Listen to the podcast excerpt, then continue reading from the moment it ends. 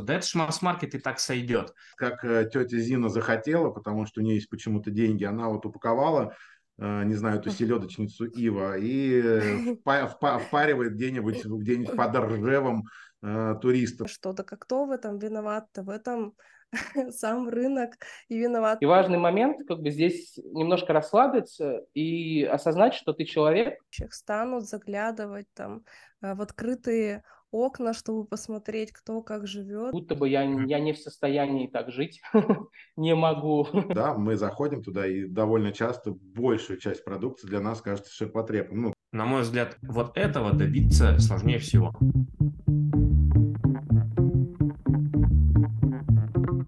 Всем привет! Сегодня э, с нами основатели бренда ДВКБ, э, Дом высокой культуры и быта, Руслан, Привет. И Миша. Привет. Как Привет. дела, как настроение? И Саша, наш неизменный соведущий нашего подкаста. Привет. Привет, Всем Саш. Привет, Привет, друзья. ребят. Спасибо, что пригласили. Чувствуем себя хорошо, несмотря на осеннюю погоду. Я вот приехал из отпуска с Таиланда. Миша провожает осень, мне кажется, тоже все хорошо. Ну, супер. У нас сегодня с вами такая темка а, для обсуждения. В общем, мы решили поговорить с вами о масс-маркете, о том, Мгм. как мы вообще в целом относимся к этому явлению, а, как мы радуемся или вдохновляемся появлению каких-то нишевых брендов. Вот. Ну и в целом наше отношение к таким понятиям, как консюмеризм, то есть это вечная гонка за а, новыми вещами, брендами и так далее. И наоборот, как мы относимся к аскетизму, к этому явлению. Вот, в общем, не знаю, может, у кого-то есть уже домашние заготовки и какие-то мысли, кто хочет э, стартануть. Ну Ну, что, могу Руслан, сказать, ты- У меня никаких заготовок нет, это полный фристайл. Вот. Потому это что наша, я- наша любимая рубрика, на самом наша деле. любимая рубрика, да, фристайл, фри- фристайл в студию. Миш, ну что, Да, расскажи, расскажи, пожалуйста, Миш, про масс-маркет. Что ты думаешь по поводу всего этого? Хорошо. Ой, это очень интересная тема, просто она очень большая, такая объемная, и даже не знаю, с чего начать. Наверное, начну с того, что я хорошо отношусь ко всему и отношусь ко всему философски. И что ну, масс-маркет – это просто часть нашей жизни, часть экономических процессов, без которой не будет э, других, э, как сказать, slow living не будет, как без э, смерти ценность жизни, условно говоря, уменьшается также с масс-маркетом, со всеми остальными как бы элементами вот этого как бы большого рынка, в котором мы находимся. И поэтому, э, что я думаю? Я думаю, во-первых, что масс-маркет – это прикольная штука, потому что люди очень много времени потратили на то, чтобы придумать определенные механизмы производственные, технологические разработки, дизайны и много-много-много всего для того, чтобы это случилось и стало возможным, и для того, чтобы товар э, стоил дешево. Что классного в том, что товар стоит дешево, в том, что у него появляется очень много покупателей. Например, очень много различных там бытовых или пищевых проблем в мире было решено благодаря масс-маркету. То есть у, у- огромного количества там, людей с невысоким заработком появилась возможность там есть говядину, есть курицу, покупать необходимые товары, игрушки, книжки там, для дома, для развития своих детей. В общем, как бы я не вижу в этом процессе чего-то настолько ужасного, э, что можно было бы как-то против этого э, протестовать. И в конечном итоге лично для себя э, как задача или как решение какой-то задачи, задачи мне кажется, э, э, это очень сложная, как бы комплексная штука создать что-то в масс-маркете. Э, И очень интересная, и если бы, например, мне удалось что-то сделать, не знаю, популярное, красивое, доступное и удобное, наверное, я был бы доволен там и счастлив. Ну, если вкратце можно вот так сказать. Мгм. Не, ну я, кстати, на самом деле тоже норм вообще к масс-маркету отношусь. Это, ну, мне кажется, неотъемлемая часть а, вообще рынка. Но Мгм. мне, мне очень сильно не нравится, когда а, масс-маркет а, вплетает фразу «да это ж масс-маркет и так сойдет». Вот, то есть абсолютно какая-то безыдейная история, но вот это можно mm. видеть на полках в магазинах э, среди там некоторых компаний. Да это ж масс-маркет, чем мы там за идею заморачиваемся, зачем? Просто uh-huh. что-то так, так выпустили на рынок, все это там залетело и пошло. Uh-huh. Мне кажется, плохой пример масс-маркета, ну такой, к сожалению, есть, но э, радует, что этого становится меньше. Мне а кажется, что твой аргумент, э, он относится скорее не к масс-маркету или там уникальным каким-то товарам, а это скорее история просто про отношение конкретных людей ну, к да, конкретному да. бизнесу. И здесь это, наверное, ну вот опять же, да, к масс-маркету это не имеет отношения на мой взгляд. А, а как вы считаете, может быть, это просто такая целевая аудитория, и вы ей не являетесь, и это как раз вы просто, ну, можно сказать, этот... Не совсем. Я считаю так, что у каждого продукта есть своя целевая аудитория, и с ней можно разговаривать уважительно mm-hmm. и делать для того, чтобы, ну, как бы ей было комфортно и весело и радостно, а можно просто не обращать на это внимания. Ну, то есть, условно, вот эта э, пресловутая из 90-х поговорка, что, что people have it, это а, как раз про это, это про то, что мне насрать. То есть я делаю, выпускаю с фабрики какой-то продукт, и мне насрать. Э, вот, его покупают и так. Вот это просто про отношение человека к делу. Да, но ну, да. это же, наверное, все-таки в эпоху, когда нет конкуренции и есть большой спрос на потребление, это работает. Но сейчас уже, наверное, так или иначе многие ниши уже заполнены, и как раз в эпоху конкуренции этого становится все меньше. То есть рынок сам подчистит таких людей. То есть люди своими деньгами да. конкретно будут, а, как сказать, Голосовать. Ну, голосовать, да, голосовать за тот или иной продукт. И если он до сих пор существует на рынке, значит, у него есть какие-то люди, которые покупают почему-то. это их выбор, они платят за это деньги и это потребляют. Поэтому, ну, мне кажется, для экосистемы и это тоже должно быть, наверное. То есть, ну, если мне не нравится фрукт мангустин, это не значит, что полмира его может не есть, да, потому что это моя личная какая-то... И он, он выглядит как-то не очень, то есть он мне не нравится, к примеру, как он выглядит, хотя это не так, но для примера, но весь мир балдеет, как бы, ну, это может быть, мне кажется, связано еще с тем, что все-таки это может быть не твой продукт, и не под тебя, не с твоим культурным кодом зашитым, не с твоей коммуникацией, со всем остальным. Нет, здесь я прекрасно понимаю, о чем речь. Я немножко про другое, когда действительно со стороны там, владельцев бизнеса ну, просто забивается на какую-то идею, на коммуникацию. То есть, да, мы Ну, а давайте как бы обратимся, что такое масс-маркет. То есть, по сути же, это э, некие стандартизированные э, про, ну, предложения, с такое mm-hmm. сделано усредненное для того, чтобы э, стандартизировать продукт, то есть сократить маркетинговые издержки, наверное, все, чтобы максимально сделать офигенно. То есть есть же много параметров у продукта, у предложения, да, по, помимо уникальности э, цены, да, еще есть какие-то. И вот мы говорим сейчас, наверное, про некую упаковку и то, как, на наш взгляд, это выглядит. Но, может быть, это не имеет кардинальное какое-то решающего значения, и именно поэтому этот продукт так выглядит. Люди просто не тратили деньги на маркетинговые исследования, на все вот это, вот это, то, что мы принято сейчас в современном мире – тратить кучу денег на анализ конкурентов, рынка, спроса, целевой аудитории, как это подобрать культурный код, как это все запаковать и сделать супер лендинг, упаковку, какой выбрать шрифт и так далее. То есть целый вот этот проектный огромный отдел они просто убирают, как э, тетя Зина захотела, потому что у нее есть почему-то деньги, она вот упаковала э, не знаю, эту селедочницу Ива, и э, впаривает где-нибудь где-нибудь под Ржевом э, туристам, которые приехали из Словении какой-нибудь, и все прокатывает. Ну, почему нет? Нет, это у нас там номинально. Есть же крупные международные бренды, которые тоже в масс-маркете работают. Ну, там-то да. заморачиваются вообще за маркетинг, за... Там заморачиваются на 50 лет, как бы стратегия. Там на 50 лет. Не знаю, я там сразу Икею вспоминаю, которая, к сожалению, из России ушла. Uh, у них там позиционирование, как бы даже вот эта масс-маркетовость, она задекларирована, то есть что они там не говорят что мы а, делаем мебель, чтобы человек, вне зависимости от толщины своего кошелька, мог там как-то круто обустроить свою квартиру, да, и отсюда слоган, типа, есть идея, есть Икея, то есть идея простоты. То есть у тебя есть идея, ты это быстро реализовал, тебе нужно там планировать бюджет, какой-то там, о, ремонт, мы сейчас миллиарды будем тратить. Да нет, типа, если ты работаешь, ты можешь себе это позволить. Да, там неважно, какой работе. То есть, ну вот как бы это Ну, они продали ключевую идею, что у нас э, классный такой средний клевый дизайн с мировыми даже дизайнерами ну.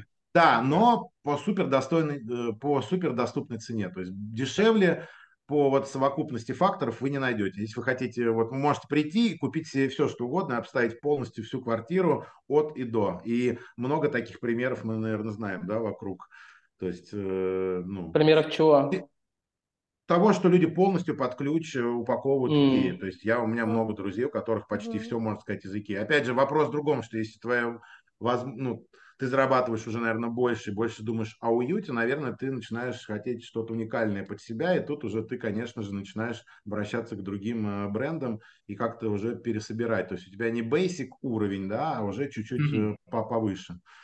Не, ну да, кстати, здесь э, тоже как бы, да, доход это важный фактор, потому что у тебя просто открываются двери в различные там какие-то более... Э, возможности, да, возможности становится больше. Вот, но просто я знаю там кучу всяких там творческих людей, кто зарабатывает в целом немного, но а, просто там ищут какую-то советскую мебель, реставрируют, короче, делают очень так инклюзивно, но, как говорится, из говна и палок. Вот, все, что попадется под руку, мы это делаем. Получается круто. Вот, как бы тоже. Но есть... это чувство вкуса, насмотренности, селекции, видения, умения. Ну и время, опять же. Ты, меня, и ты время, каждый раз тратишь. время. Мне кажется, что как раз-таки можно сказать спасибо э, большим масс-маркетовым брендам за вот эту вот насмотренность и развитие вкуса. То есть у тебя может начаться все с Икеи, а дальше ты там, не знаю, обратишь внимание на какие-то нишевые, интересные, уникальные истории. Вот, и мне кажется, что все просто зависит еще от конкретных брендов. Ну, типа, окей, э, история с Икеей — это такой, типа, пример, э, когда у бренда в масс-маркете есть какая-то еще высшая цель и желание что-то улучшить, упростить жизнь, там, развить вкус, не знаю, а, какая-то такая надстройка над бизнесом и деньгами. Вот. А есть э, успешные, при том, истории в масс-маркете, когда просто это китайская игрушка, которая продается в большом магазине с еще тысячей китайских mm. вещей. Mm. И здесь вот, вот этот путь Короче, я не, раз... я не у разделяю у меня его, есть потому термин что за ним... для того, что ты говоришь, просто я бы, наверное, э, я даже в категорию масс-маркет это не включаю, типа, у меня этот термин э, звучит как ширпотреб. То есть да, это, да. типа, это не масс-маркет, да. это просто, ну, мусор, э, который вот люди хотят быстро продать, за копейки очень много, ну, как бы здесь другая цель, то есть можно об этом тоже поговорить, наверное, я это тоже не приветствую. Слушайте, а знаете, что мне интересно? Вот, а мы говорим про масс-маркет, и нас вот четверо человек, а как мы это понимаем, чтобы мы синхронизировались в этом понятии? То есть вроде как будто бы все э, догадываются, у всех есть свое какое-то понимание. Миш, вот как ты определяешь для себя термин масс-маркет? Ну, это, наверное, компании международные, Э, которые производят, э, не знаю, миллионы э, единиц продукции, которые продаются по всему миру и позволяют людям со всего мира потреблять этот продукт, наверное, как-то так, не знаю. Ну, а локально? И при, и, и, и, и при этом в низкой ценовой, наверное, категории. А может ну, ли быть локальный масс-маркет? Ну, конечно, какая-то ком- компания, которая представлена только на территории, допустим, России, но она ну, представлена, ну, не знаю, наверное... там 270 магазинов, и они по всей России, то есть все их, э, какой-нибудь, не знаю, Кухенленд. Хофф. Или Хофф. Хофф, кстати, да, да. Эм, ну, или да. Это, 43, или это 43, ширпотреб. Да, у Хоффа 43 миллиарда при этом оборота, извините меня, это очень довольно много. Масс-маркет, мы же заходим, смотрим да. Хофф, и там, и там как раз, э, на наш взгляд, ну, мы все-таки с вами ребята, которые много занимаются как бы искусством, видением и насмотрены в всем, да, мы заходим туда и довольно часто большую часть продукции для нас кажется ширпотребом. Ну, ну да. Учитывая да. нас и наш, э, наш как бы наш контекст. Вот, э, ну, но иногда что-то прикольное. То есть я захожу, вижу какую-то керамику, и я такой думаю, офигеть, там, клево выглядит, мне нравится. Я бы даже домой купил. Фикс прайс ну, еще, кстати, масс-маркет. Ну, это прям супер, да, такой пример. Вот, ну, фикс прайс, блин, тут я не хочу никого обидеть, но, но много ну, очень прайса ширпотреба, на мой взгляд. Ну, просто там, потому что Китай дешево запихнули на полку-то. А ну, 8... давайте еще раз, каждая задача бизнеса получать прибыль. Если они нашли эту возможность, люди покупают, значит, это имеет место быть. Иначе так много людей не оплачивала бы это, не, не пользовался этим. Поэтому это же, опять же, связано, наверное, не с тем, что а, они, может быть, и хотели бы лучше, но просто покупательская способность такая, большинство, опять же, вот с класса, то есть масс-маркет, это в основном на большинство, да. Понятно, что в экосистеме вообще существует многообразие разных уровней, но масс-маркет, основная цель затронуть как можно больше количество людей смогло себе позволить это.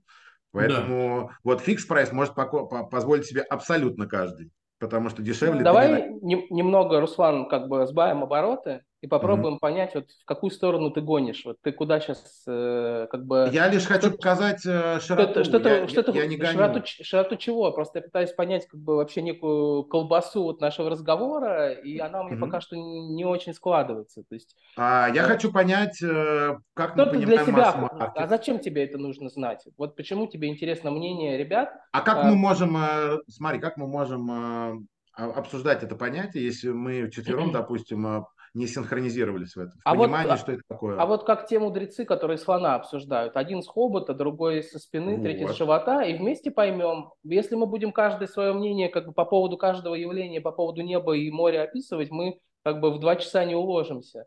Поэтому, может быть, как бы я пытаюсь понять именно некую конструкцию и некий нарратив mm-hmm. нашего разговора, то есть, э, может быть, конфликт или проблематику, да, и вот у нас зашел разговор на тему там масс-маркет, или на тему slow living, или на тему того, что людям mm-hmm. совершенно не обязательно там покупать что-то в Икее, они могут советскую мебель винтажно восстанавливать. Mm-hmm. И вот как бы проблематика вот этого э, какая-то, когда появляется в разговоре, есть э, как бы дискуссия. Просто если мы будем. Обсуждать понятия, то я говорю, что... Ну смотри, может... мы, мне кажется, довольно быстро поняли ну, и синхронизировались, мне кажется, в этом. У нас есть видение. Хорошо. Мы его обсудили, и теперь мы можем дальше, как ты говоришь, разбирать каждый из а, вот этих проблематик. Хотя Хорошо. это не проблематика, это выбор каждого человека, занимается ли он слово Под проблематикой я, имею, я, я имею в виду как бы не проблему, которая возникает в отношениях между людьми, а проблему mm. как э, философское понятие, как, э, ну, типа, что мне выбрать или что хорошо, что плохо. Вот как-то так. Угу. ребят, подхватывайте, ведите нас дальше. Вот я, знаете, для себя в чем видела проблематику. Я села, э, Катя, Катя нам дала домашнее задание, типа, напишите тезисы. Да. Вот. я, значит, села писать тезисы, и вот у меня в голове, в общем, немножко не складывается, потому что, с одной стороны, типа, масс-маркет, он э, как будто априори нас подталкивает к тому, что мы все больше и больше, значит, уходим э, в какое-то потребление, то есть какие-то товары становятся для нас доступными, их становится много, все они ну, там, в большинстве своем классные, то есть коснись одежды, интерьера или еще чего-то, mm. техники, вот, и все это нас приводит к вот этим вот, э, ну, как бы к еще одной э, теме, которая касается там вещизма, избыточного потребления и так далее. Как к этому относиться? Ну, наверное, это там не очень хорошо, а может хорошо. Но у меня как-то так в голове было, что, наверное, это, э, ну, реально избыточно, куда, зачем. А с другой стороны, у меня как бы такой поинт в голове, что да как кто в этом виноват-то, в этом сам рынок и виноват. То есть почему появились сами там бренды, понятие маркетинг, пиар э, там э, и прочие вещи, потому что бизнес однажды решил, что э, будет круто, если люди будут потреблять выше того, э, что им на самом деле угу. нужно, да, то есть mm. станут оглядываться там на окружающих, станут заглядывать там э, в открытые окна, чтобы посмотреть, кто как живет, и ну там в целом э, прибли... не знаю, там, может быть, это касается там статуса или принадлежности какой-то там культуре, но, в общем, мы э, хотим через бренды как-то там, сам... ну, мы стали э, через, сам... через бренды самовыражаться, э, подчеркивать статус, и вот, в общем, все это стало закручиваться, бренд еще больше как бы шагнул в нашу жизнь, то есть он вышел за рамки просто э, рекламы на телевидении, а стал как-то участвовать там в нашей жизни, и, короче, все это так сплелось, и уже непонятно, я то ли жертва, и бренды мною там сейчас это управляют, и э, все эти понятия глобальные как-то, в общем, заставляют меня больше покупать, и вот у меня здесь внутри в голове вот такой конфликт возник. Вот. Но мне кажется, это действительно Спасибо, философский вопрос. Это философский вопрос, очень классную тему ты подсветила, потому что, мне кажется, все-таки это выбор каждого человека, и невозможно человеку навязать, если он сам это не выбрал. То есть тут вопрос, насколько ты сам осознанно это выбираешь, насколько ты выстраиваешь эту жизнь, в том числе и вот этот вещизм. То есть ты Мгм. Он идет на решение твоих каких-то задач. Действительно, ну, как ты выглядишь, это, наверное, ну, важно. Встречают, как говорится, по одежке, да, и ты э, через одежду так или иначе транслируешь миру, э, ну, некий месседж, кто-то, что-то. То есть за доли секунды ты идешь в метро и считываешь э, бомж это, это какой-то предприниматель, это какой-то тинейджер, условно это металлист или рэпер, как из детства, да, то есть сразу есть какой-то Да-да. код, который ты за доли секунды считываешь, и тебе становится, и закидываешь. Условно, опять же, мне кажется, это идет из, э, наверное, подсознательного на уровне даже опасности, да, то есть это такая встроенная какая-то архаическая история на подсознании, стоит ли доверять этому человеку или не стоит, и Этим умело пользуются как раз э, большие вот эти вот э, бренды, они умеют э, до, докопаться до сути и, и попасть, как, говорится, прямо в яблочко, чтобы ты импульсивно купил или захотел ту или иную штуку себе, потому что как будто бы ты без нее не сможешь жить и не будешь соответствовать там, купи себе iPhone 14, иначе ты уже не такой, как все, да, хотя вот мы с восьмым сидим и нормально себя чувствуем, почему? Мгм. То есть, да, но потом специально бренд включит какую-то штуку, и ты не сможешь пользоваться этим восьмым айфоном. Да? То есть тебя заставляют, подталкивают как бы уже пользоваться, покупать новое. Да? Но это нормальная задача бизнеса. Мне кажется, что бизнес как бы специально это делает, чтобы зарабатывать больше. Вот, другой Ну да, вопрос. это Попадаешь ли ты на этот крючок или нет, осознанно ты это делаешь и пользуешься, и либо ты жертва этой агитации как бы и включаешься в общий поток. Нет, но бренды же они тоже способствуют, то есть себя чем-то окружаешь, какими-то определенными э, брендами, которые там по ценностям близки, там по идее, то есть ты же фактически транслируешь свою личность через Да, них. да. Ну вот, вспомню еще там древний слоган Nike, Be True in Your School, вот когда они там э, школьные какие-то такие штуки начали выпускать, там одежда, ну, очень крутая история. То есть здесь как бы, ну да, это граничное наверное, с потребительством, но там, тем не менее, то есть если мне хочется через бренды выразить себя, то есть, ну, кто-то Хьюго Босс носит, кто-то Дизель, вот, это полярная история абсолютно, то есть. Дизель скейтерский, Хьюго Босс такой весь там строгий, а кто-то вот, не знаю, там скейтерские бренды носит, потому что, ну, просто ну, мне нравится андеграундная, там я как-то себя с ней идентифицирую. Поэтому здесь, мне кажется, вопрос самоидентификации. А когда мы говорим уже о потреблении, вот это как раз-таки что-то новое вышло, и это мне надо, потому что просто надо. Вот, когда без какой-то, а, как сказать, Мгм. логической связки, да, определенной, ну, просто надо. Вот, потому что новое вышло, это, это я хочу. Но опять же, если ты, например, идентифицируешь себя как какой-нибудь техногик, то ну, странно быть там с 11, с 8, там, с 7 айфоном, да, потому что только я разбираюсь в технике, я шарю, я все это люблю.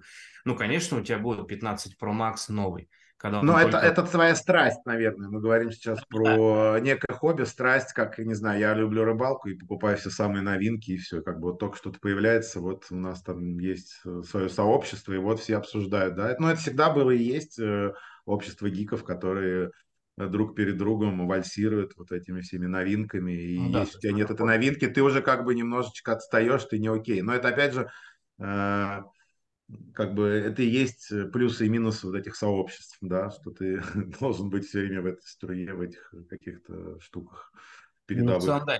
Мне кажется, масс-маркет эта тема тоже оперирует. То есть здесь как раз-таки вот изначально тему поднимал, в масс-маркете нельзя идти по принципу и так сойдет, да, потому что масс-маркет – это огромная часть аудитории, и которая тоже Мгм. хочет какую-то идентификацию маломальскую получать, да, что, собственно, вот дала Икея там, да, там в свое время, то есть, ну, хороший масс-маркет бренд, а, там продуктовых брендов очень много, Nestle, да, транслирует тему семьи, у них все бренды, тем, тем не менее, там связаны с семейной вот этой историей, там у Nestle Мгм. даже на логотипе, там птица кормит птенцов, вот, они вот эту уют, теплоту, семейность, вот это вот как-то транслируют, люди себя идентифицируют с этим, то есть, о, мне это близко, там, я это, в общем-то, покупаю, да, или такой там технократичный Procter Gamble, да, немножко иная история, то есть, вот кому-то это ближе, вот, поэтому нормально масс-маркет этим оперирует. И вот когда, ну, бренды, в том числе в масс-маркете, задумываются о каких-то э, таких ценностных вещах, да, чтобы, ну, люди, людям банально радость, да, какую-то приносить,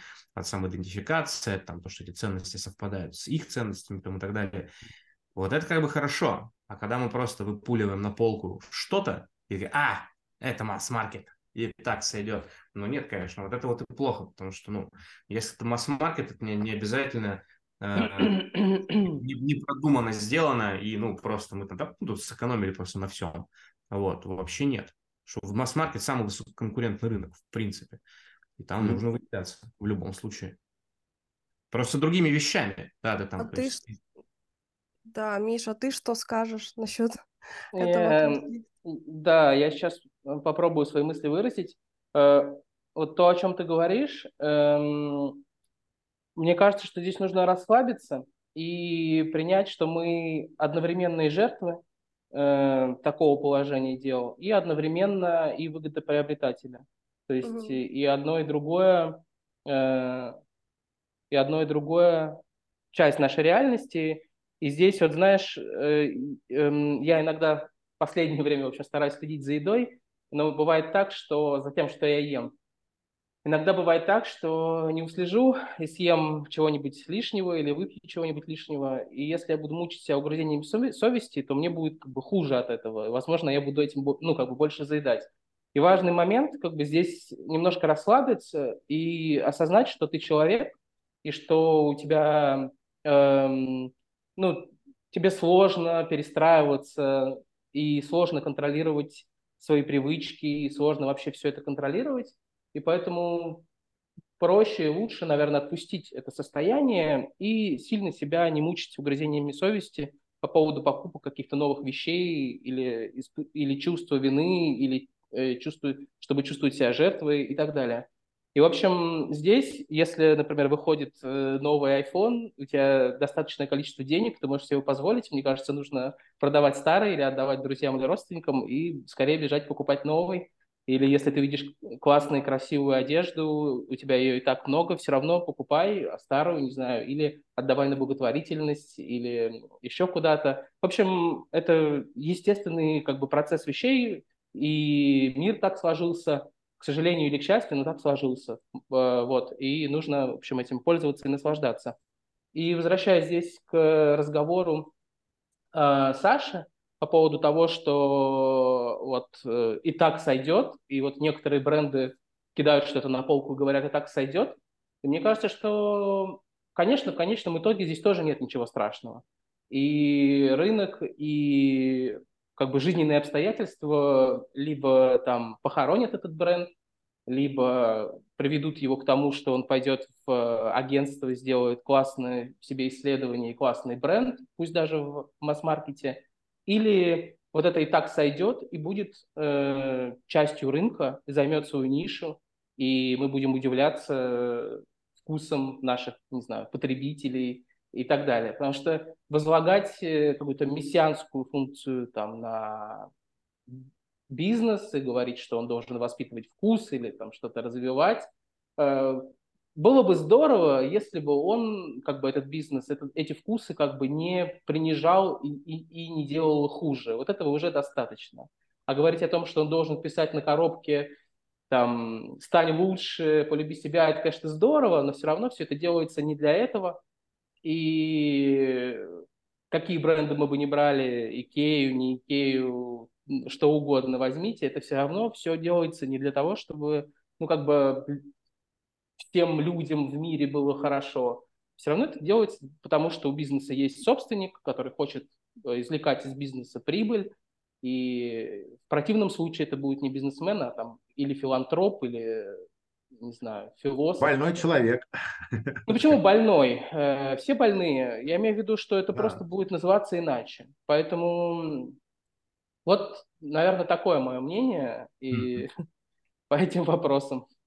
Не, я, кстати, согласен по поводу там, ну, э, мессианской вот этой позиции, э, но это же тоже на продажи влияет. То есть, например, взять там какой-нибудь бренд DAF, э, который транслирует историю про естество красоты, то, что она может быть разной, mm-hmm. там, про возраст, не возраст, в общем, это все не важно. Ну, помимо того, что достаточно так, классная такая с точки зрения там своей каких-то моральных ценностей идея, да, которая, то есть, транслируется брендом, но так она еще и продается вполне себе отлично. Это же в конечном итоге все равно нацелено-то, ну, это бизнес, это все нацелено на рост продаж. Просто продавать-то можно по-разному, да, то есть там закидывать. Ну, это обман. же отстройка, получается, от остальных, то есть есть некая конечно, миссия, конечно. месседж, и люди в это верят, и к этому, опять же, мы говорим сейчас про некие сообщества и месседжи, да, то есть люди подключаются, покупая это, они в том числе голосуют за э, э, эту повестку. Ну, да, да, да, то есть они себя тоже идентифицируют с этой историей, и то есть там, не знаю, там, а, девушка, женщина, мужчина, не суть важно, там, пользуется продукцией DAF, потому что я думаю так же.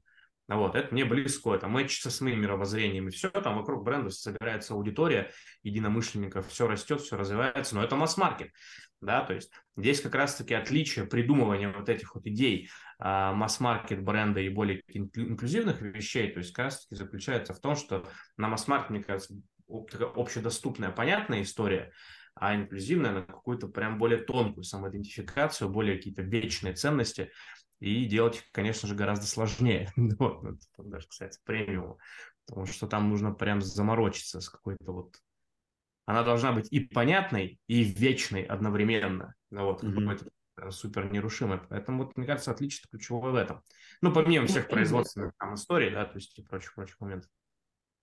А я, знаете, какой еще интересный поинт замечала, что а, некоторые люди, а, ну так как бы, есть, в общем, такая снобистская немножко позиция у некоторых людей, когда они такие, о, это масс-маркет, ну, типа, в этом нет какой-то там, типа, а, замаха на что-то интеллектуальное и эксклюзивное. Ну, из серии, там, типа, в Турцию я не поеду, это слишком, значит, туда едут все, я поеду там, не знаю, на какой-нибудь э, ретрит э, куда-нибудь на необитаемый остров, пусть это будет там неудобно и не очень э, комфортно по, не знаю, там по логистике, но типа зато не как все. Э, вот что думаете, Руслан? У тебя есть какие-то мысли на этот счет? Ну, как бы ты затронула тему про масс-маркет и уникальность. И, конечно же, сейчас в эпоху Инстаграма, наверное, очень многие хотят быть уникальными, показать, что какой я такой один. И, в принципе, каждый хочет обладать какой-то вещью, которой нет ни у кого. Согласитесь, вы хотели бы иметь какие-то шмотки, попробовать что-то, что никого нету, это был бы вау-эффект, и ты этим обладая становился неким уникальным человеком. Ну, ты сейчас привела пример с отдыхом. Это могут себе позволить, конечно, в основном, наверное, люди, которые искушенные, и они уже, наверное, относятся не так э, потребительски, неосознанно, они уже выстраивают вот этот отдых, да, и что хотят что-то особенное и готовы потратить, заплатить за эту цену. В масс-маркете этого нет. То есть на масс-маркет, наоборот, как можно меньше этих барьеров, чтобы ты мог как можно быстрее потребить, получить удовольствие, и тебе как бы всячески упаковывают это с точки зрения маркетинга и повесткой, что это создано специально для тебя, лучше нету, бери, пользуйся и наслаждайся, и ты получишь там в зависимости от э, посыла какие-то характеристики и, ну, и эмоции, да, то есть от потребления этим. А, каждый выбирает сам, то есть, ну, куда ему поехать, э, что ему получать и какую за эту цену платить. Но опять же, в масс-маркете, как мне кажется, тут наоборот минимальный вот этот порог барьеров и всего. То есть он как раз сделан обтекаемым, таким усредненным, чтобы как можно больше количество людей смогло этим пользоваться. Вот. Mm-hmm. Ну, кстати, здесь же еще вопрос не обязательно стоимости. То есть я могу в Турцию в какой-нибудь Риксос поехать за большие mm-hmm. достаточно. Или могу взять там 500 долларов и в какой-нибудь там Чехию автостопом просто бабахнуть, и это уже не будет масс-маркетом. Как Конечно. Бы, Или на велосипеде поехать куда-нибудь вот в Киров из Москвы, и это тоже будет вау, уникально и клево. Я вас уверяю, я много езжу велопоходы, в том числе, и это будет офигенно и клево. То есть тут вопрос, как ты сам э, оперируешь этими опциями. Вот, тут каждый сам для себя выбирает. Я думаю, что да, тут эм, Э, такая штука, что потребление бывает как бы простым, э, быстрым, бывает сложным. Потребление касается еды, одежды, касается также отдыха, например. И есть, например, люди, которые предпочитают быстрый, быстрый отдых в плане потребления, то есть легкий. Э, есть, ну, это как вот с сбором интерьера из какой-то советской мебели, из чего-то винтажного, что ты делаешь самостоятельно. Это сложнее, чем пойти там в Икею все купить готовое, а, и ты как бы вот тратишь на это деньги, проявляя свою индивидуальность и особенности, какую-то э, какую-то вот эту историю. Наверное, это просто разные люди. Кому-то хочется проявляться таким образом, кому-то достаточно, не знаю, достаточно проявляется, например, на работе, и потом тратит эти деньги на какие-то шикарные или какие-то особенные курорты, которые ему за эти деньги достаются. В общем, опять, не знаю, все зависит как будто бы от разных стадий развития конкретной личности отдельной. И, ну, типа, каждому свое, э, и нет ничего плохого ни в одном, ни в другом, ни в третьем, как будто бы. В целом нет, мне Ну кажется, да, нет мы здесь, мы здесь ярлыки не будем никому вешать и кого-то осуждать. Просто, да, интересно обсудить, что такая, такой подход у некоторых людей тоже есть, что типа массовое, это значит что-то не уникальное, обезличенное, поэтому Ага. типа мне не, не подходит. Я более, в общем, ищу какие-то а, сложные и неординарные пути. Интересно, кстати, вот э, если поговорить о вашем бренде ДВКБ, Да, да, да, куда да. он больше движется, что вам ближе? Стремитесь ли вы в масс-маркет? А, я? Ты, наверное, расскажешь, потом я подхвачу. Давай. Эм, Мы стремимся в масс-маркет, э, и мы вообще в идеале, конечно, я бы, ну, как бы, э, мы бы хотели сделать масс-маркет бренд. Но это очень сложно, и до конца не всегда знаешь как, э, вот. Э, Поэтому дорожка наша извилистая петляет, и сейчас в том числе мы вот в таком неком еще, это может быть, зависшем состоянии продолжаем наше движение в эту сторону.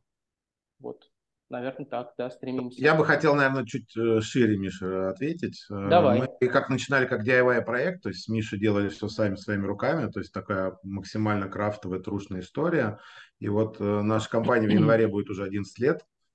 Вот, раньше назывался Redneck. И как раз мы закончили Redneck в момент, когда у нас появился внутренний конфликт между вот этой крафтовой историей, когда у нас было 30 человек, свои печи, свое производство, столовые приборы. Мы наткнулись на идею, а мы хотим еще заниматься там стеклом, а производство из дерева, а еще ткани, и что нам нужно делать целый э, такой кластер производства, всем управлять, то я не смогу никогда погрузиться там, как в керамике, в дерево, например, или в металл. Ну, то есть невозможно сразу охватить все. И вот тут на основе этого у нас как бы возникает момент, а давай попробуем развиваться. То есть к нам приходят потоки клиентов, и им интересен наш продукт, они спрашивают, а будет ли еще что-то. И вот как бы эта идея наталкивает на то, чтобы делать больше категорий. Потом возникает вопрос, «А зачем это делать самим, можно работать через подрядчиков. Вот сейчас мы дошли до момента, что у нас э, больше там десятка разных подрядчиков в разных категориях, и есть на самом деле основные векторы, то есть это B2B, который остается и кормит основной наш core бизнеса, и, соответственно, розницу. Вот наш фокус, как бы мы понимаем, что основные деньги на самом деле находятся в, в рознице, и мы двигаемся туда. И чтобы охватить большее количество розницу, то это как раз и есть масс-маркет. Не то чтобы основные, деньги разные, просто мы бы хотели эту часть рынка тоже, ну, как поучить и развивать. Вот. Ну, я имею в виду, Миш, даже в, в денежном эквиваленте, наверное, все-таки B2B – это один сегмент. Он тоже большой, классный, но в рамках того, что мы делаем, мы заняли свою нишу, и мы понимаем, что она как бы конечна. То есть есть вот то, что мы предлагаем рынку, мы можем охватить вот этот сегмент э, средний плюс, он гораздо меньше. Вот, соответственно, мы идем а, в, в розницу и работаем там. Но также у нас есть и другие категории. Это корпоративный клиент, это работа там с ВК, с Яндекс, Лавкой и так далее. То есть с крупными а, брендами российскими, где мы сразу можем а, зарабатывать эм, ну, довольно прилично и вкладывать как раз в развитие новых а, направлений, новых продуктов. Но конечная цель, да, это сделать клевый, офигенный продукт, универсальный, вложить туда все наши экспертизы с точки зрения характеристик, качества, эстетики, понимания, э, опять же, э, вот этого культурного кода, как это все упаковать, и, конечно же, будет клево, если в итоге у нас получится. Это, конечно, И сделать его сложно. доступным, этот продукт. И сделать его еще доступным, конечно. Учитывая все реалии, которые мы наткнулись за 10 лет с производствами, это, конечно, ну, если туда копнуть, становится немного страшно за нашу страну. Вот. Как-то так. Ну и помимо этого еще есть и другое направление, это работа с архитектором-дизайнерами. Это как раз уникальные какие-то проекты, когда мы делаем что-то супер-вау, что не делал никто и никогда, и это выглядит супер топово, клево и офигенно. Угу. Ну, вообще же, кстати, многие даже масс-маркет бренды совмещают эту историю. То есть у нас есть базовая какая-то тема, мы там, ну, типа да. бренд Кло, например, один из моих любимых, кстати, масс-маркет брендов. Да. И вот у них есть типа, базовая история, да, то есть там стоит недорого, все хорошо, качественно. Кстати, масс-маркетовость им позволяет удерживать качество, потому что большие объемы пошива, да. они могут позволить хорошую ткань, хорошую там вот эти все фурнитуры и прочие-прочие моменты просто сталкивался, так скажем, с российскими такими инклюзивными, уникальными брендами, и по качеству они ну, гораздо хуже, чем Uniqlo. Вот, потому что просто Uniqlo может себе позволить а, себестоимость футболки там какой-нибудь, да, двунитки сделать там за тысячу рублей, а не за пять. Как Согласен. Там, бывает. Ну и вот, а, чему я начал, типа у Uniqlo есть капсульные какие-то истории, они там выпускают, с Энди Ворхолом какие-то футболки, чуть дороже, прикольно, ну вот они там прокатили, да, то есть такой элемент тоже а, эксклюзивности а, добавили в свою базу какую-то историю. Это очень круто работает, мне кажется, совмещает это нормально. То есть ДВКБ, нам, нам, да, нам тоже нравится очень этот пример, и в принципе мы как бы и ориентировались даже на него, в, когда пересобирали бренд из Redneck в ДВКБ. Мы держали себе в голове как раз Uniqlo, как бренд, который может совмещать в себе и масс-маркет, и какие-то отдельные небольшие элементы эксклюзивных каких-то коллабораций с художниками и дизайнерами. Ну да, да то есть мы...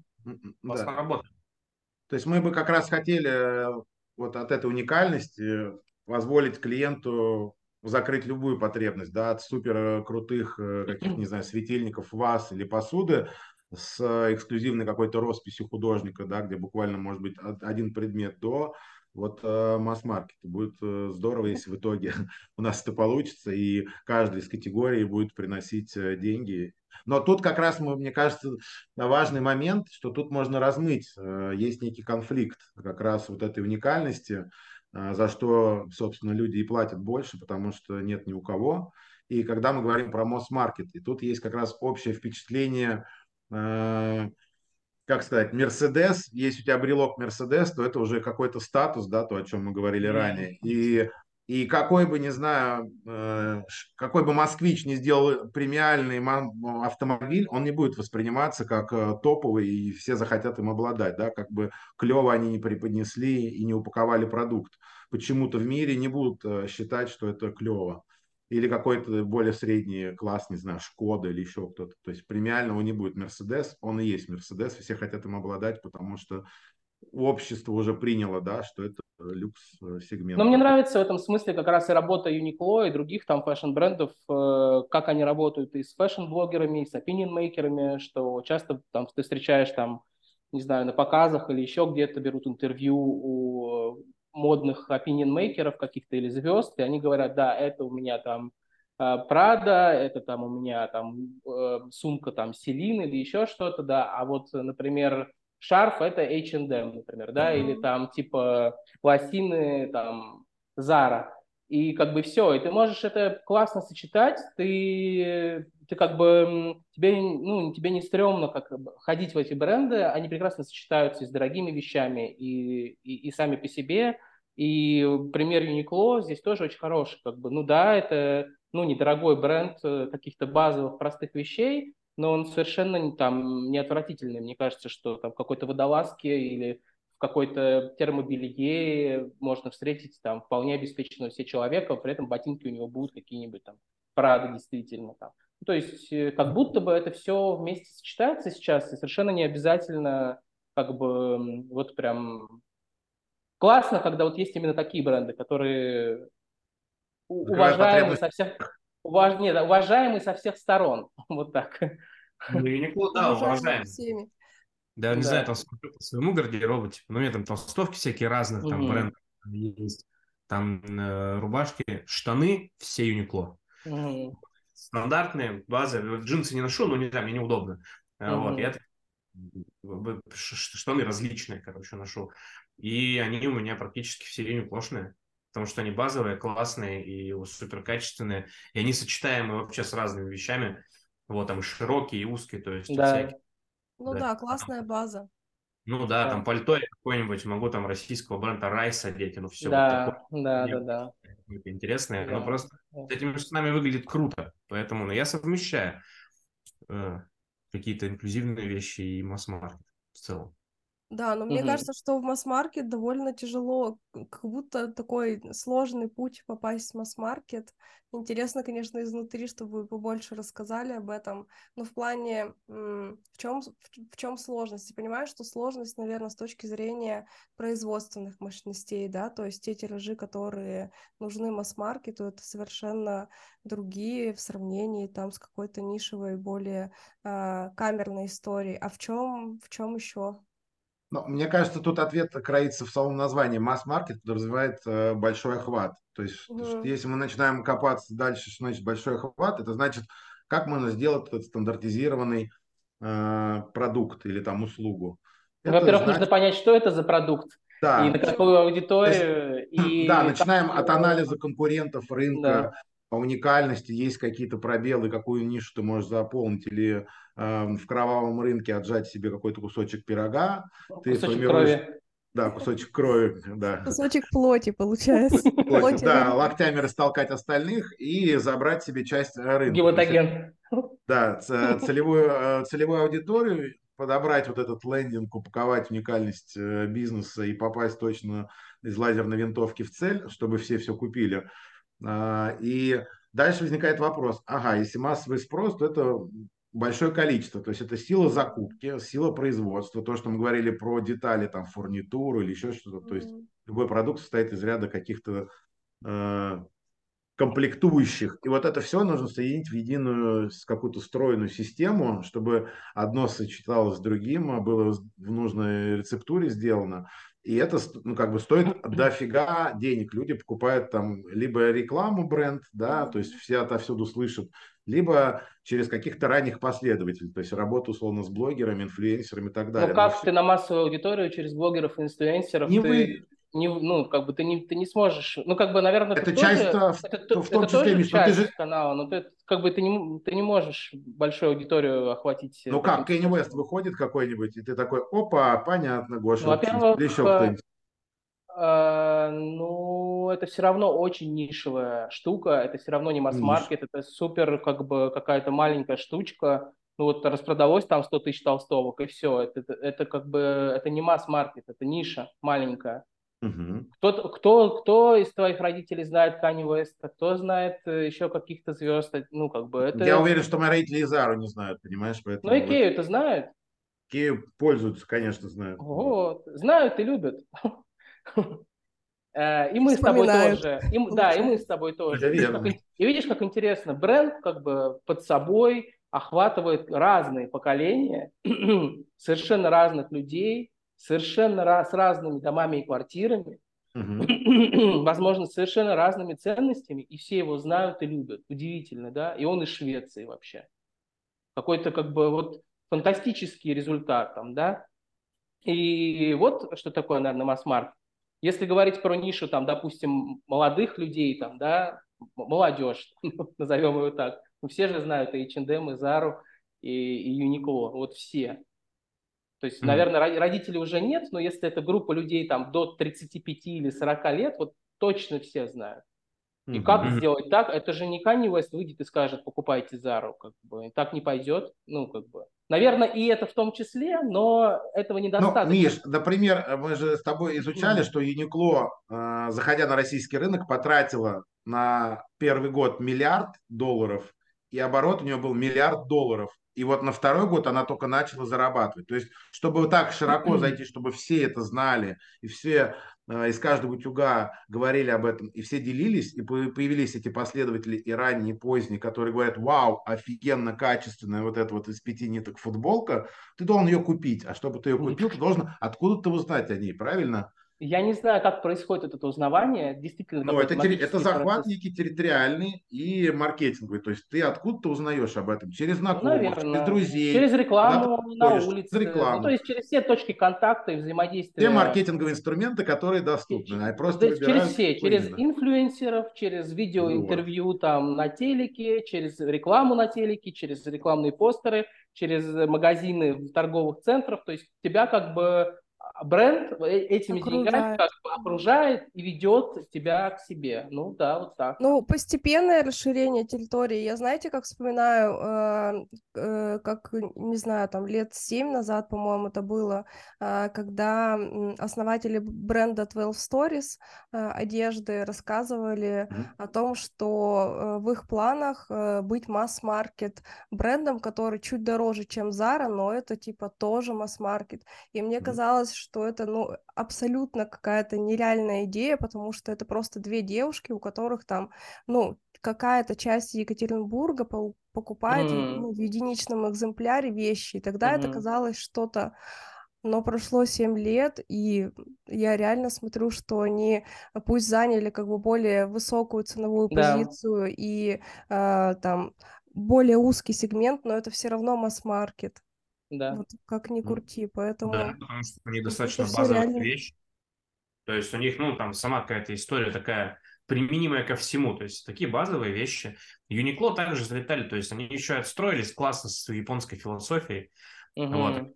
Этот вайп туда занесли. То есть у нас был Бенетон древнейший со своей да. британской историей. Да. А, вот, H&M, да, с какой-то такой своей, там всякие а, бершки, полумбиры там с закосцем. Да, да ФБР такой странноватый, а, вот, и просто залетает э, Юникло, э, японщина выдержана, да, то есть многослойность, все там японские тренды учтены, опять же, в рамках basic какой-то истории. А вот, по-моему, еще эксклюзивные оверсайз футболки там с Энди Уорхолом, Диснеем и там различными коллаборациями толкая. Но это взорвало рынок, потому что как бы очень круто, Япония. Все здорово. Вот, есть как бы много брендов, которые тоже японскую философию выдерживают уже в более премиальных сегментах, но там как бы вещи другие. Вот, там какой-нибудь пальто под кимоно с кучей всяких деталей. Вот, но он как бы, чтобы выделиться, да, чтобы там интересно было. Вот. Там как а бы 12, тоже 12 Stories классный пример. И он классный пример, потому что на российском рынке таких примеров не очень много. он и, и красивый, и успешный, и как бы со всех сторон э, как-то приятный. Вот. Да. Э, вопрос, э, в чем секрет? Как, бы? как, э, как миновать все вот эти лесные тропки и как можно быстрее прийти к необходимому результату? Вот такой вопрос меня занимает. Ну, ну, если мы обратимся к 12 Stories, там же две сестры. Одна ну, была редактором лет 10 модного журнала, то есть она Гламур, напрямую да. общалась. Угу. Вот. Вторая начинала какой-то свой с, свой блогинг, когда только-только это все выстреливал, Инстаграм, и они на заре вот этого, грамотно все упаковав, и плюс еще э, супруг у одной из э, девушек э, тоже был уже до этого миллиардером, чтобы вы понимали, он на строительном бизнесе сделал миллиарды, продал бизнес, и вот он много занимаясь развитием, вложился, и они вот втроем, как основатели, этим занялись. То есть на начальном этапе они говорили, что что-то в районе там, двух миллионов вложили. Но что мы здесь видим? Это экспертиза в мире моды, понимание целевой аудитории, четкой, четкое попадание э, в посылах, в умении коммуникации, общения, в том, как это должно выглядеть, какие материалы, какая стоимость окей для этой целевой аудитории. То есть упаковка со всех сторон, визуальная, коммуникационная, продуктовая и с точки зрения бизнеса а, упакованы грамотно. И очень быстрый рост. Когда складываются вот эти три экспертизы в одном, получается как бы вау-класс. Понятно, что у них было много проблем, как у всех, с производством, они все время меняют подрядчиков, что-то там кто-то косячит, но из-за того, что есть грамотная вот эта вот связка и плюс деньги, потому что на свои деньги так не сможешь расти никогда. То есть это всегда есть момент, когда ты, чтобы так гипер расти, ты должен вкидывать деньги. То есть на операционной своей прибыли ты не сможешь так расти, надо это понимать ну, честно. Просто вопрос, откуда они брали, мы не знаем, и как это происходило, но чтобы так быстро расти, это явно как бы вкидываются бабки. Понятно, что э, модель рабочая, клевая, MVP сработала, и быстрый-быстрый, супер, супер такой рост. Это да это не отменяет э, ну, все эти экспертизы, которые были нарощены. Ну, круто то... тогда. Да. Там еще и ну... в бренде дело, то есть у них же очень хорошо выстроенная коммуникация, вот эта вот там ключевая идея, которую они транслируют. И здесь как бы в этом тоже очень там большая часть, потому что одно дело ты носишь там коричневую футболку какого-то другого бренда, другое дело ты носишь коричневую футболку 12 Stories. Носишь mm-hmm. ее по-разному с точки зрения ощущений. Хотя, может, даже там и ткань плюс-минус одна и та же будет сделана, просто базовая там какая-нибудь футболка. Эмоциональный окрас от покупки другой mm-hmm. уже. И ощущения. Ты ходишь себя, ты относишься к другой категории уже, да, что ты особенный, и не у всех это есть, и ты примеряешь на себя помимо одежды еще и вот эту идеологию некую, да? Да, да. Ну вот я вначале тоже примеры приводил, Хьюго Босс и Дизель, то есть у них даже в коллекции есть обычное поло, базовое. Вот, но одно дело, ты одел дизель, ты себя ощущаешь по-другому, нежели в таком же поло, но с шильдиком Хьюго Босс, потому что философии разные. Вот, скорее всего, просто а, купил ты эту, это поло, да, или там эту футболку, потому что у тебя там философия совпадает с э, философией бренда того или иного. То есть у тебя ощущения, то есть абсолютно разные. Отношения, пускай даже одной и той же вещи. А, вот, ну, чисто технически. Да, ну я поняла, что вы стремитесь в масс-маркет, и я слушала, знаешь, Руслан, когда ты говорил о том, э, ну, типа, какие сложности, что там логистику надо учесть, там, типа, э, подрядчиков подобрать и так далее, а начиналось все с хобби, и у меня так, типа, в голове тоже такой вопрос, что, типа, одно дело, когда ты так, типа, холишь, лелеешь какую-то свою историю, которая маленький бизнес из хобби вырастает, где ты там своими руками что-то делал, продолжаешь делать, а здесь у тебя роль вообще, короче, меняется. Mm-hmm. Выход на масс-маркет подразумевает, что ты должен стать таким, в общем, типа, пройти все школы, там, типа, бизнес-менеджмента, управления и так далее, и немножко а, вот эта роль меняется. И тут, ну вот мне интересно, как вы, короче, в себе вот эту вот а, аутентичность и ну, вот это творческое какое-то начало сохранили, или вы уже все полностью, типа, про бизнес и а, вот эта история с хобби, делать что-то своими руками, типа, на второй план отошла? Ты правильно подметила, мы начинали как DIY-проект, и как, условно, ребята, которых э, затачивали быть художниками, и там вот художественно промышленная академия имени Строганова. То есть вот меня готовили быть главным художником на заводе, например. То есть так вот готовил институт. Но после института ты, вот мы сделали с Мишей первую коллекцию, э, реализовали свою потенцию, желание выразиться и что-то сделать клевое. И это набирает оборот. Но в какой-то момент у тебя возникает все равно вопрос, э, хочется больше, хочется зарабатывать на квартиры, иметь какой-то уровень жизни, и ты э, естественным путем начинаешь идти, вот, наверное, то есть, опять же, каждый сам для себя выбирает. Мы с Мишей как бы смотрим друг другу в э, глаза и решаем, что мы хотим большего, то есть мы эволюционно... Здесь даже не это, мне кажется, принципиальный момент, потому что мне кажется, что ты небольшим бутиковым бизнесом тоже можешь заработать себе на квартиру, у тебя может быть просто там, не знаю, высокий прайс, ты будешь, мы mm. с тобой вдвоем сидим в маленькой маленькой мастерской, представь. У нас небольшая студия в центре города. Мы с тобой вдвоем гончарим там в фартуках, например, да. И так мы делаем всю жизнь. А, и вот. как бы люди к нам приходят, вот. у нас постоянная аудитория, и у нас достаточно денег и на машину, и на квартиру. Но нам, нам просто не нравится как бы эта идея. Нам, мы не хотим вот, сидеть. Я до этого, Миша, не рассказал. В этой студии. Это а всегда такая некая э, лестница. Ты упираешься, когда ты хочешь что-то новое, ты упираешься лбом как бы в преграду, и тебе нужно стать в новой роли. То есть, по сути, новая профессия, по сути, бизнесом, да, то есть мы вот DIY уходим сейчас в вектор стремления масс-маркет. То есть, по сути, это уже даже не... Понятно, что это будет включать экспертиза, которая есть у Миши с дизайном, с маркетингом, пиаром, там, с SMM, и моими, там, связанные с производством, с продуктом, с характеристиками и так далее. Но в бизнесе всегда много еще других категорий, там, и продажи, и, и администрирование, и развитие, и бухгалтерия, и финансы, и логистика. Логистика во многих там и складская, и транспортная, и внутренняя, внутри на хабе. То есть много-много всего, и везде тебе нужно подчинено быть одной цели, этой масс-маркет. И все должно быть настолько оптимально в шестеренке подкручены, чтобы оптимально в итоге твой вот этот вот проток, то есть продажи, все а, было заточено, как вы знаете, у Toyota на заводе. Детали есть ровно запас на неделю, чтобы не было большого складского хранения, и при этом оптимально под заказ они сдавали с нужной скоростью какой-то средней, да, в зависимости от того, то есть я сегодня заказал в понедельник и через неделю в понедельник получил. То есть настолько все статистически выверенно сделано и такие узлы комбинации сделаны, что оперативно быстро собирают вроде как то, что ты захотел в нужной комплектации машины, но э, компания грамотно все это структурировала, вывела, сделала узлы универсальные для разных моделей и все вовремя тебе дается. Это как бы высший ну, прям для меня менеджмент, э, бизнес и масс-маркет. Просто это к этому очень сложно прийти, учитывая... Да, это технологическая история, это новые роли нас. То есть мы должны сами стать новыми людьми и бизнесом. Мы не учились в бизнес-школах, то есть мы это вот сейчас это как бы некий вызов. Это заметно. Вот. Хорошо, Миш. Ты очень самокритичен. Вот. Как всегда. Это он да. про нас, про нас Сашей. Вот, это всегда вызов, как бы, если ты не в, сможешь осилить эту роль, не преодолеть эти ментальные свои проблемы и найти решение и организовать все, так ну, и останется на старом месте.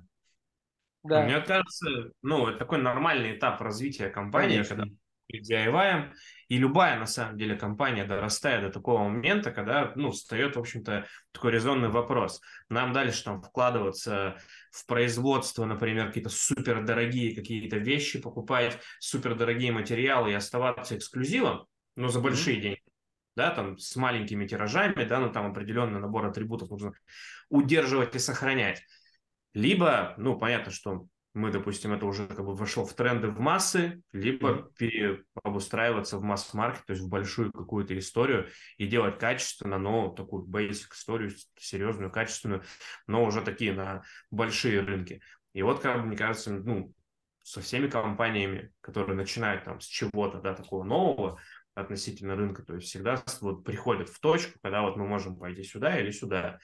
mm Вот здесь уже как бы э, и то, и то хорошо просто требует абсолютно разного подхода с точки зрения там, производства, бизнес-процессов, да вообще всего. Это, это скорее опять, как в начале нашего разговора, каждый человек сам для себя определяет, э, что для него хорошо. То есть люди есть, которые вот, ну, такие э, интроверты, ему хорошо самому, вот он делает, он мастер, делает супер клево свое ушу, свой продукт или услугу, и ему офигенно, все стоят в очереди, готовы платить э, очень много, потому что он сделал действительно максимально круто, и ты получишь там а, свое впечатление, качество, удовольствие, то есть неважно что, то есть ты то есть этого предложения на рынке мало, и люди поэтому готовы платить дороже, чем остальные. Да, это закон всегда так. Мы же говорим, что мы, да, мы хотим постараться решить вот эту уникальную задачу, совместить все наши наработки, экспертизы в рамках продукта, чтобы он был качественный, офигенный, эстетичный, э, со своей философией, со своими уникальными а, какими-то характеристиками и при этом попасть в сегмент масс-маркета, то есть выстроить так всю технологию, чтобы мы смогли сделать доступный продукт. Пока вот э, а, решаем эту, э, эту задачу, то есть как э, найти оптимальные вот эти mm-hmm. все параметры, чтобы в итоге конечная себестоимость была такая, чтобы наша компания смогла э, заработать тоже, потому что опять задача любой компании получить прибыль. Ну, вот. само собой, для вас иначе, ина, иначе зачем вы это делаете? вот.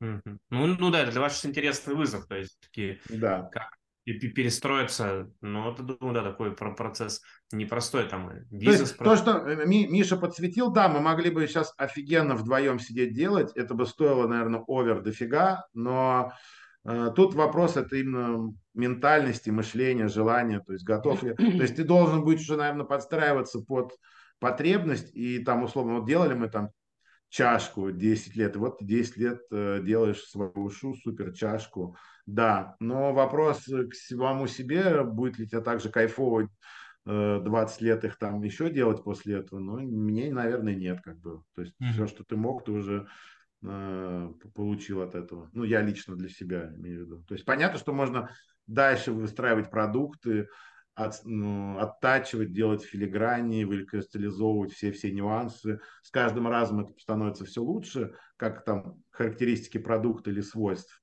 но mm-hmm. или быстрее, да, то есть по разным параметрам. А, но все равно хочется большего, а большего это, соответственно, деньги и территориальное присутствие. Mm-hmm. Большее ну, количество людей это а, имело возможность получить и насладиться. Угу. Вот. Здорово, ну, если у нас это получится. Я буду очень э, рад. Ну, если очень захотеть, то получится все. Если правильно все выстроить, почему бы и нет? Ну, да, мне кажется, доросли вот уже до этого распутия. Либо в дорогой эксклюзив, то есть либо в такой чуть попроще, но там масс-маркет с оптимизацией, там с прочими-прочими историями. Вызовы как бы есть и там, и там, просто они, ну, несколько разные э, с точки зрения даже там бренда, построения. Там, ну и маркетинговая история совершенно ну, разные. Конечно. Да. В совокупности, да, всего. А если вот, не знаю, а, такой вопрос, наверное, ко всем, в том числе и мне, а если вот взять, ну, каждого конкретного человека, да, из нас, все-таки что, мы больше за масс-маркет или какие-то эксклюзивные вещи, кому что ближе, вот чисто внутренне по ощущениям? Ну, я как говорил, что это все можно сочетать, э, и все еще зависит от э, уровня дохода. То есть, э, что было бы, если бы у меня было неограниченное количество денег, какие бы вещи я предпочитал, или что было бы, если бы у меня уровень дохода был там, не знаю, такой или секой, или что сейчас. Ну, сейчас, наверное, прикольно как-то это совмещать. Есть что-то интересное, что интересует и захватывает из вещей а есть, э, а есть просто масс-маркет. Но у меня, наверное, знаете, такая штука случилась, типа как с э, художественным образованием. Вот ты учишься там, типа, картины рисовать, там, 12 лет, там, живопись писать, э, еще что-то. Потом приходишь в музей и смотришь на работу какого-нибудь известного художника и думаешь, типа, окей, ну, типа, я все понял, эм, ну, типа, я, я больше не могу и у меня был период времени, что я не мог в музей ходить. Ну, то есть я, я просто ничего не вижу, ничего не чувствую. Как бы. У меня внутри просто, ну, как бы механические линии нарисованы там типа карандашом или, э, ну, даже если за этим скрывается какая-то идея маркетинговая, э, концептуальное искусство или еще что-то, ну, все равно это просто как бы, ну, типа и, и в этом смысле с потреблением как будто бы у меня сейчас такая же история. То есть я, я, я смотрю там на огромное количество самых разных крафтовых, там, типа пивоварен там, или пив, но ничего вкуснее свежего, хорошего лагера, как бы, я пока, ну, типа... Кстати, понимаю. Не, не могу найти, ну, то есть, типа, какого... Ну, да, иногда можно, как сказать, ну, попробовать что-то, чтобы еще раз... The Founders, да? Чтобы еще раз убеди, убедиться там, да, что вот есть, э, ну, просто отработанные, как бы, штуки, и, ну, ничего прикольнее как бы нет. Наверное, здесь у меня пока что так же, ну, есть массовые бренды, популярные, они занимаются этим, там, не знаю, столетиями, и они за доступную цену делают классные штуки. Э, наверное, так. Мне, в общем, мне не хочется тратить времени и усилий даже по поводу как будто бы выбора. То есть так же у меня с предметами. То есть есть люди, знаете, они прям заморачиваются по поводу каждого предмета, что вот у меня там типа, пусть даже стол масс-маркет, но вот он, он там типа особенный, там такая-то коллаборация, я нашел там его БУ, и вот каждый, каждый предмет выстраивается там в невероятную картину. Mm. Короче, мне жалко просто своей жизни как бы на, на это, как будто бы я, я не в состоянии так жить, не могу. И у меня просто лампа, если она светит и более или менее симпатична, этого уже как бы, как будто бы достаточно. Вот, в общем, наверное, я пока что нахожусь вот на этой стадии наслаждаюсь ей. Mm-hmm. Ну, а у меня, у, у меня, наверное, это все зависит тоже от контекста э, того, какая ситуация и какая задача. Вот, допустим, если ты идешь в горный поход, то выбор ботинок, например, или какого-нибудь пуховика, или спальника, или вообще количество этих вещей становится а, решающим, потому что ты потом будешь мучиться, офигевать, и либо нет получать что-то. И то качество, как ты это выберешь и потратишь это время, это и есть как бы, ну, твоя, на самом деле, безопасность в конечном счете, твоя жизнь. Тут я могу заморочиться. А вот в обыденной жизни стараюсь, э, наверное, пользоваться всеми благами масс-маркета там, где это возможно, и не драматизировать, и не заморачиваться, быть каким-то гиком. Типа я вот там лё-лё, вот это вот все, нет. Все максимально наверное, был. Здорово было бы. В контексте, в контексте, да. Если бы в, если бы в нашей жизни э, мы руководствовались при выборе того или иного больше не мотивами жизни и смерти, а любыми другими, кроме, кроме этих, чтобы эти два мотива не являлись решающими, и как можно да, меньше людей обращали внимание при выборе одежды именно на эти два. Угу. Понял. Ну, у меня, кстати, тоже от контекста на самом деле, потому что у меня, ну, половина квартиры это Икея. То есть, ну, там базовая, просто хорошая, красивая. Есть какие-то акценты, интересные предметы, но они так или иначе связаны, наверное, с моими какими-то увлечениями, там, хобби и так далее. То есть я там люблю музыку, например, там, музыкальные инструменты. Здесь я гик. То есть, ну, тут все серьезно. С точки зрения mm-hmm. оборудования, колонок, я там прям, типа, это масс-маркет, это серьезно, это прям супер. Там видеоигровая индустрия, то есть здесь я тоже, ну, э, не отказываю себе, как говорится, в удовольствии, то есть, ну, точно не масс-маркет. Вот, там какие-то геймпады какие-то есть, там профессиональные, такая история, но это как бы характеризует, что увлечениями. Вот, а что-то что просто такое там базовое, вообще без проблем, типа масс-маркет, окей, круто. Но крутых брендов Икея вообще святая, на мой взгляд, к сожалению, что ушли. А, вот, ну, типа, просто классная история. Все ее любят. Ну, а вот знаете, что интересно? Многие же сейчас пытаются, ну не многие, но какие-то компании пытаются стать на ее место, придумать что-то, чтобы заменить ее. Как вы видите себе их успех в этой области? У нас получится у них это, не получится? И вообще, как вам в целом эта цель, как бы, которую ставят перед собой э, эм, эти компании? Что вы думаете по этому поводу? Здесь, да, ну, на секундочку, да, на секундочку хотелось бы сказать, что Икея это все-таки 150 миллиардов э, оборота, и это там половина всего российского рынка, да, по анализам каким-то недавним. И вот вопрос, кто вот эта поляна освободилась, вот получится ли у кого-то хотя бы приблизиться к этому? Да, на самом деле, ну, может получиться просто феномен Икеи, на мой взгляд, да, ну, я как просто человек там из брендинга, вот, очень хорошо изучал Икеи, там, например, брендбук, их корпоративных ценностей, как они там соблюдаются, а соблюдаются они там очень-очень, ну, как бы не строго, а очень серьезно они к ним относятся. То есть, если у них написано в брендбуке, то, что мы ценим нестандартные идеи, они, собственно, и людей подбирают, э, которые могут эти нестандартные идеи давать, независимо от э, уровня сотрудника, да, то есть там разных абсолютно линий. Также они там эти идеи придерживаются и развивают, да, то есть у них вся компания работает, учитывая вот эти вот определенный набор ценностей. В российских компаниях такого добиться пока что сложно, потому что до сих пор а, в некоторых компаниях э, к брендбуку относятся как типа, ну, сделали и сделали, что-то там будем соблюдать. IKEA соблюдает их там на 100, на 200, на 300 процентов. То есть вот эта вот даже идея, которая у них родилась, и давайте сделаем открытые шоурумы, где можно все потрогать и прощупать, вот, но это же тоже нестандартная история для рынка. Просто я помню, как я маленький с мамой ходил в мебельные магазины. Единственное, что я там слышал, типа, держите ребенка, чтобы он ничего не трогал. Вот, а в Икею я буду, был бы ребенком, да, мог бы залететь, попрыгать на кровати, там, и все. Это страшный сон любого продавца-консультанта постсоветского магазина мебели. Это абсолютно нестандартное решение. И такие решения в компании рождаются там не за счет креативности одного человека, а за счет просто вся компания четко понимает, что такие решения у нас ценятся, и они уже как бы образ мысли свой перестраивают на абсолютно на всех уровнях вообще. Образ мысли перестраивают под вот эти вот ценности, которые у них, в общем-то, там прописаны.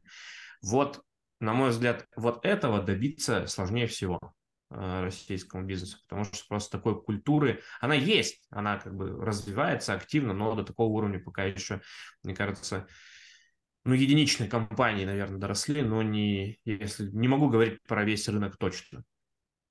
Ну, а я, вот. например, э, верю и вижу, что у нас есть куча классных брендов, э, фудтех, финтех, э, сферах. У нас есть э, классные локальные истории или локальные истории, которые как 12 Stories или Август магазин э, выросли в какие-то бренды, которые сейчас уже там э, ну, не только на российском рынке, но и где-то за рубеж выходят.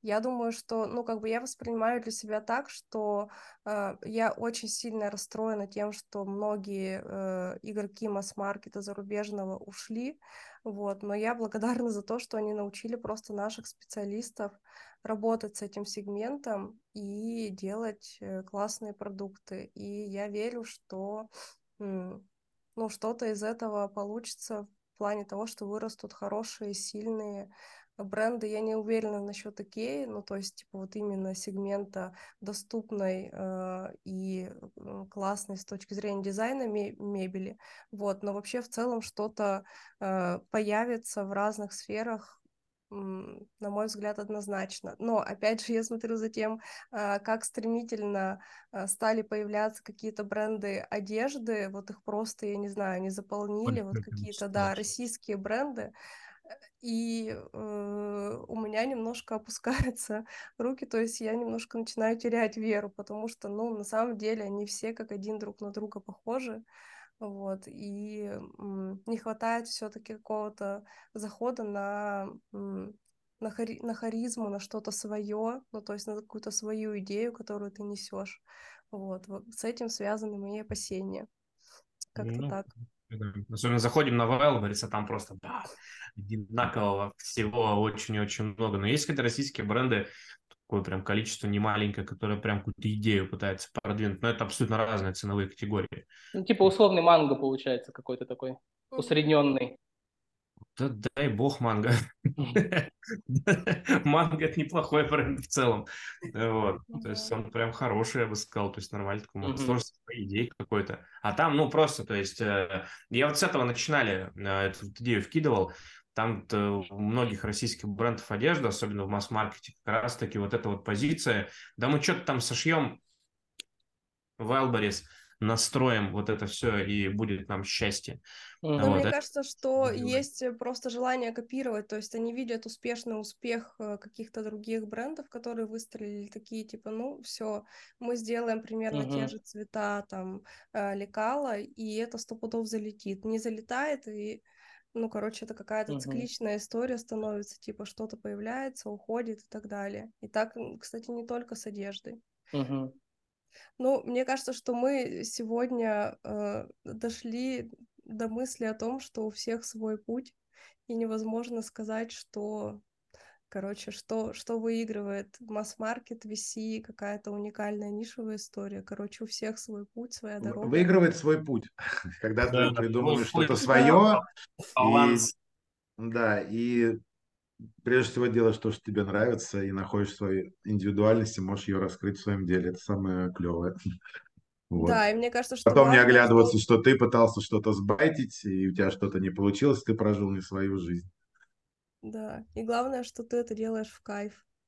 Да, в пути, да.